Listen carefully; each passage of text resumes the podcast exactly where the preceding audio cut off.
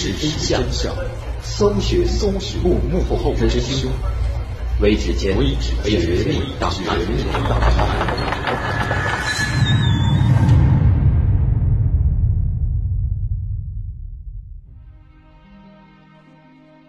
二零零九年八月，两位新西兰探险者带着摄影机和探险设备，来到了遥远的蒙古戈壁，来寻找一种被认为存在着的生物。这种生物就是。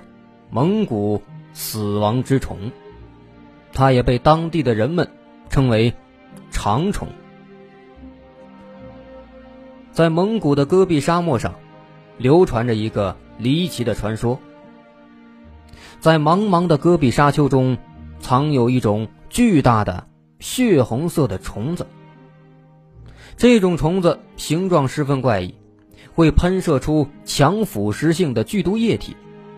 此外，据说这些巨大的虫子还可以从眼睛中投射出不明的能量流，让数米之外的人或者动物瞬间受伤，然后再把这些猎物慢慢的吞噬掉。所以当地人就把它称之为“死亡之虫”。在蒙古的戈壁国家公园博物馆。就有死亡之虫的雕刻展示物，甚至还有当地的雪豹、野生白山羊等等等等物种的雕塑。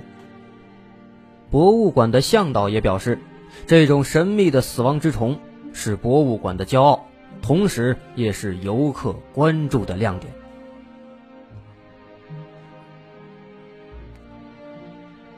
这个所谓的蒙古死亡之虫。相信很多人都有所耳闻。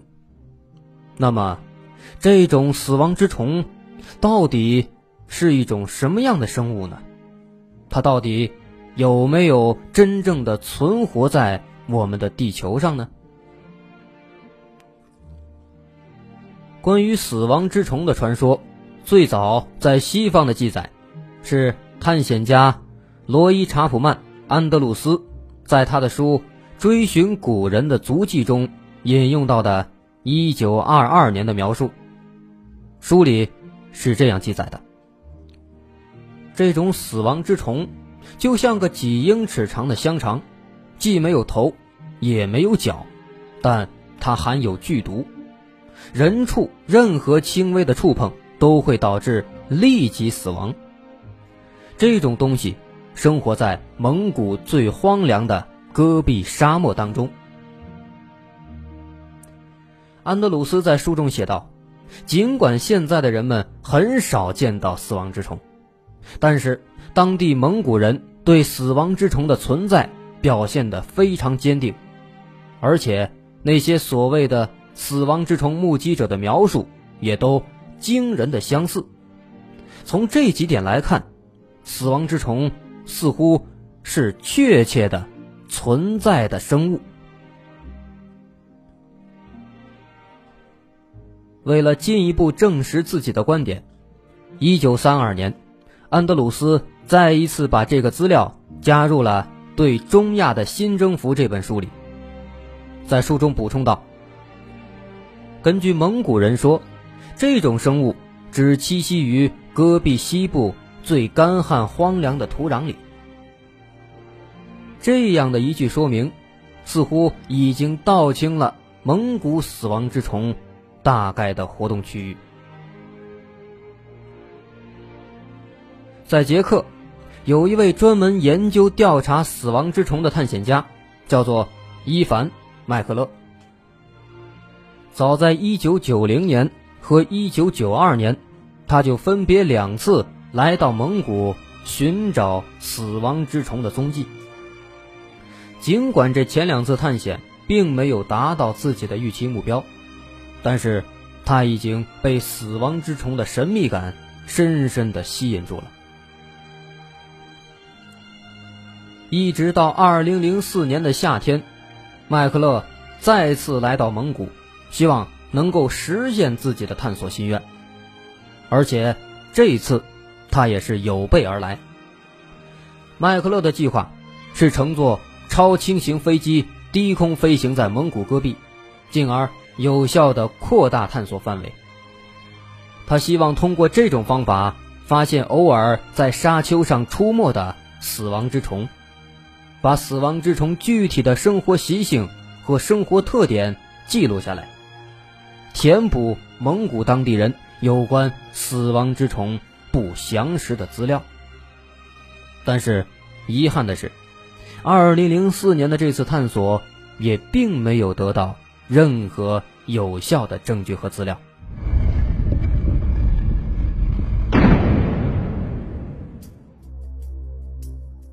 在相当长的一段时间之内，人们对死亡之虫的了解都仅限于蒙古当地的传说。在蒙古的传说里，死亡之虫的出现往往都意味着死亡和危险。迄今为止，虽然还没有任何证据表明死亡之虫确确实实存在在这个世界上，但是。从我们目前所掌握的种种线索来看，死亡之虫似乎并不是一个荒诞的传说。许多所谓的目击者对它的描述都惊人的一致。综合所有的资料，我们可以发现，这个所谓的死亡之虫生活在戈壁沙漠的沙丘之下，体长大概在五英尺左右，通体呈红色，身上有暗斑，头部和尾部。呈穗儿状，头部器官模糊。由于这种恐怖的虫子，从外形上看很像是寄居在牛肠子中的虫子，所以也被当地人称为长虫。根据目击者称，每当死亡之虫出现时，都将意味着死亡和危险，因为它不但会喷射出致命的毒液，还能从眼睛里放射出强电流。杀死数英尺之外的猎物。有人说，死亡之虫并不是由血肉所组成的，而是一种超自然的魔物。当地人甚至连他们的名字都不敢提，还认为只要打扰了他们的生活，都将会受到诅咒。但是这些仅仅只是停留在传说的层面。直到二零零九年八月份，两位新西兰探险者带着他们的摄影机和探险设备，就来到了蒙古戈壁，来寻找这种蒙古死亡之虫。根据传说，这种生物会潜伏在沙漠当中，从头部向猎物喷射酸性物质。于是，两位探险者就在沙土表面制造颤动，来引诱蒙古死亡之虫。以求能够拍摄到它的影像，但是几天下来，两位探险者并没有任何发现。而与此同时，麦克勒根据自己之前几次的探索经验，也编写了一份具有实用价值的情报资料。在这份资料中指出，外形像香肠的死亡之虫，体长。大约零点五米左右，也有别的资料说是一点五米左右，如同男性的胳膊一般粗细，类似于牛体内的长虫。它的尾端很短，就像是被刀切断一样，尾部不是锥形的。由于死亡之虫的眼睛、鼻孔和嘴的形状都很模糊，让目击者乍一看无法具体辨识它的头部和尾部。死亡之虫整体呈现暗红色，与血液、意大利腊肠的颜色十分接近。同时，他也推测死亡之虫的爬行方式十分古怪，要么向前滚动着身体，慢慢的移动，要么身体倾向一侧，蠕动前行。死亡之虫生活在荒无人烟的沙丘之下，或者。是炎热的戈壁山谷之中。通常，目击者看到死亡之虫都是在每年的天气最炎热的六到七月，其他的时间，这个所谓的死亡之虫往往都会钻进沙丘，过着冬眠一般的生活。除非在戈壁沙漠当中遇到大规模的降水，死亡之虫才会再次露出地面。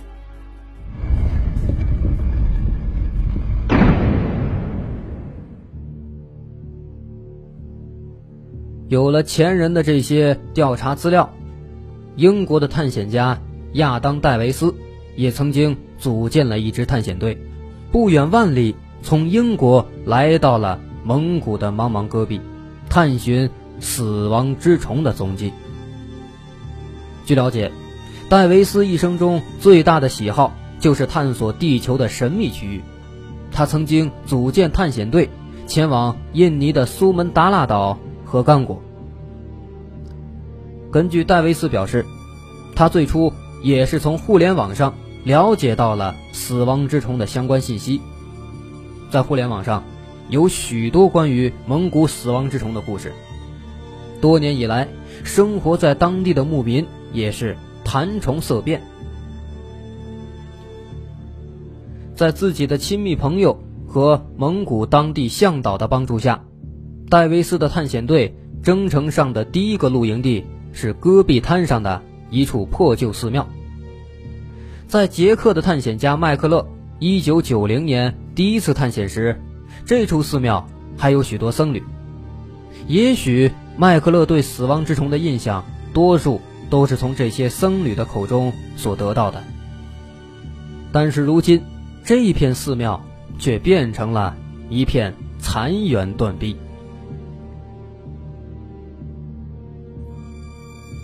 在戈壁国家公园博物馆内，有热情的向导告诉戴维斯，三十公里外的一位老者多年以来一直都在潜心研究着死亡之虫。或许戴维斯可以在这位老者那里了解到更多的信息。在得到线索之后，一行人立即前往去寻找这位老者。在老者的蒙古帐篷里。他在探险队的地图上指出了死亡之虫经常出没的地点，而这些地点通常都是地势险要的地区。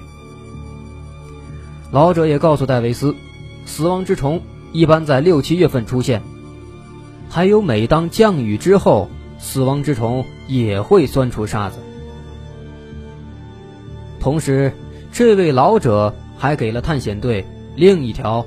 重要的线索，在死亡之虫时常出现的戈壁山谷中，往往都会生活着带有剧毒的蜘蛛和毒蛇。它们往往不畏惧人类的出现，还会向侵入自己领地的人类发动致命的攻击，造成的伤害同样也是致命的。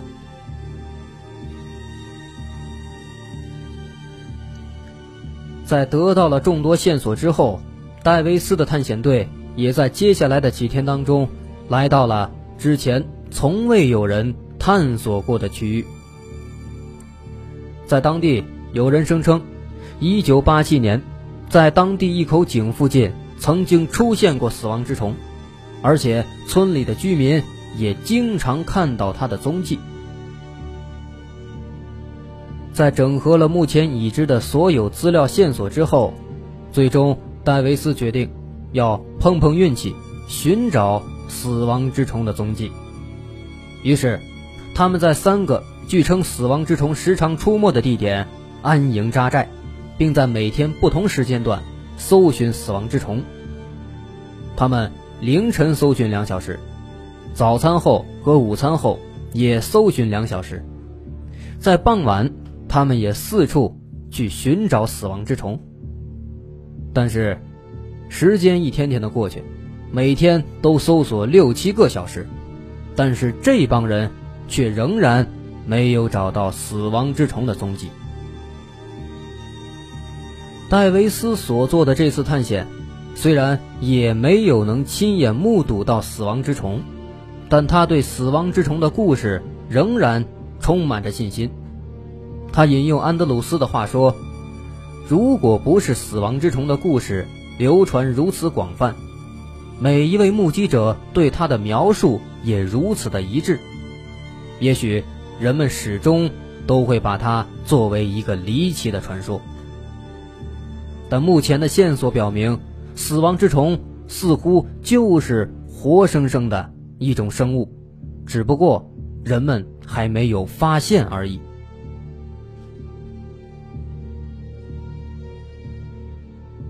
尽管当地人都坚持在说死亡之虫绝非杜撰，它确确实实的存在。这种怪物能吐出一种像硫酸一样的黄色腐蚀性唾液，还能在瞬间产生强大的电流，电流足以将一头成年骆驼给电死。可是这些都仅仅只是所谓目击者的一面之词。迄今为止，谁也没有拍到过死亡之虫的照片。也没有人找到足以证明死亡之虫存在的证据，所以，当地所谓的目击者，他们的说法的可信度到底有多高呢？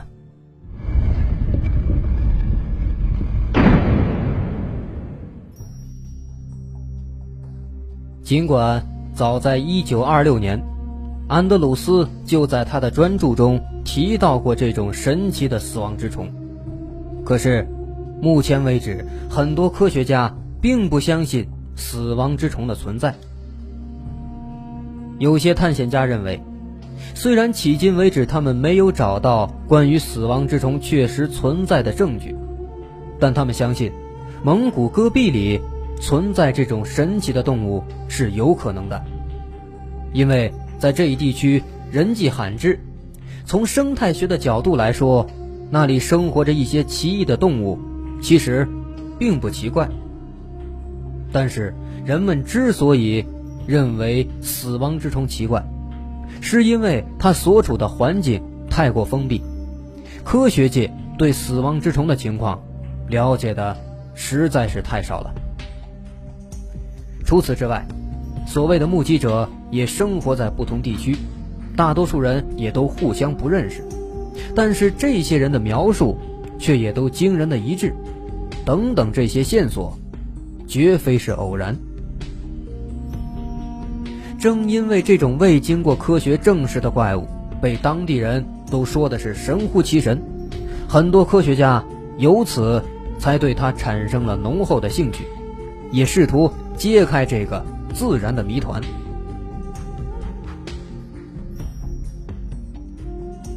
如果关于死亡之虫的报告都属实的话，那么由此我们可以看出来，这种怪物可以说是动物界里的终极杀手。根据外界传言，人们可以稍微想象一下，这是一种能够吐出像硫酸一样腐蚀性唾液的怪物，还是一种能在眼睛中放射出电流甚至杀人的怪物？听起来，的确是有点悬。但是，弗里曼认为，蒙古戈壁沙漠里存在着一种行踪神秘的动物，这种可能性的确不能排除。但像当地人所说的，死亡之虫真的有那么大的杀伤力吗？这一点非常令人怀疑。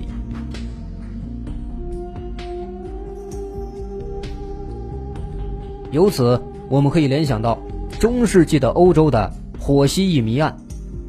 当时的人们认为这种火蜥蜴有剧毒，甚至有人推测，亚历山大大帝的士兵当时正是由于喝了生活有火蜥蜴的溪水之后，导致几百人丢了性命。但是现代科学让我们知道，火蜥蜴其实并没有毒。另外，类似的可怕传说在今天的苏丹也同样存在。当地人都普遍认为沙蟒蛇剧毒无比，他们认为只要一碰它，人就会立即死掉。但是事实是，这种蟒蛇其实根本就没有毒性。弗里曼并不认为这所谓的死亡之虫是一种虫子，因为虫子。往往都需要湿润的空气和泥土，而死亡之虫所处的环境显然不具备这些条件。如果蒙古沙漠戈壁里真的有这样的动物，那么它更有可能是石龙子。而石龙子就是一种长有短小的腿或者腿部已经退化了的蜥蜴。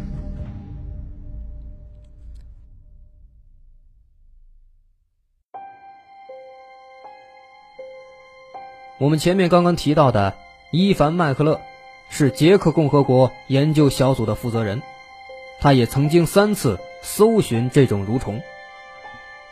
麦克勒在第二次探险中试图用高能炸药来引诱蠕虫露出沙漠，但没有成功。2004年的第三次探索，他重返沙漠，这次他采用低飞技术来拍摄广袤的沙漠。但在这次探险中，他同样也没有得到任何关于蠕虫的线索。迄今为止，有相当一部分科学家认为，这种所谓的蒙古死亡之虫，其实只不过就是石龙子。但是，针对这种说法，有一点让科学家们迷惑不解。如果这种怪物是石龙子，石龙子虽然喜欢生活在沙子里，但它们并不能分泌毒液。事实上，在人们认知的世界当中，只有两种蜥蜴是有毒的，分别是毒蜥和墨西哥须蜥，而人们从未在亚洲发现过这两种蜥蜴的踪影。如此看来。如果这个所谓的死亡之虫不是蜥蜴的话，那么它很有可能是一种未知的蛇类。一些动物学家表示，蒙古死亡之虫符合人们对致命毒蛇的描述，而这种致命毒蛇就是一种产自澳大利亚的有剧毒的蛇。这种致命毒蛇与眼镜蛇关系紧密。而恰恰有好多种眼镜蛇在自卫时都会喷射出毒液，但是这种眼镜蛇喷射出的毒液只有在接触到人类的眼睛时才会有危险。另外，这种毒液肯定也不具备任何的腐蚀特性，眼镜蛇也更不可能释放电流。虽然说鳗鱼和其他几种鱼类可以放电。但是，它们也不可能生活在陆地上啊。而对于所有生活在陆地上的动物来说，它们又完全不具备放电这种技能。所以说，迄今为止，对于蒙古死亡之虫是否真正存在的问题，科学界意见不一。有人认为，这只不过是一种变异的生物。还有一部分人认为，它的确是一种我们都未曾见过的奇异的存在。蒙古死亡之虫，这究竟是又一个编造出的骗局，还是由一个知识差异所造成的美丽的误会呢？或许是真的有这么一种或者几种。绝世独立的大家伙，一直不在我们的视线当中，潜伏在今天的地球上。本期的微指间绝密档案就先告一段落，我是大碗，我们下期再见。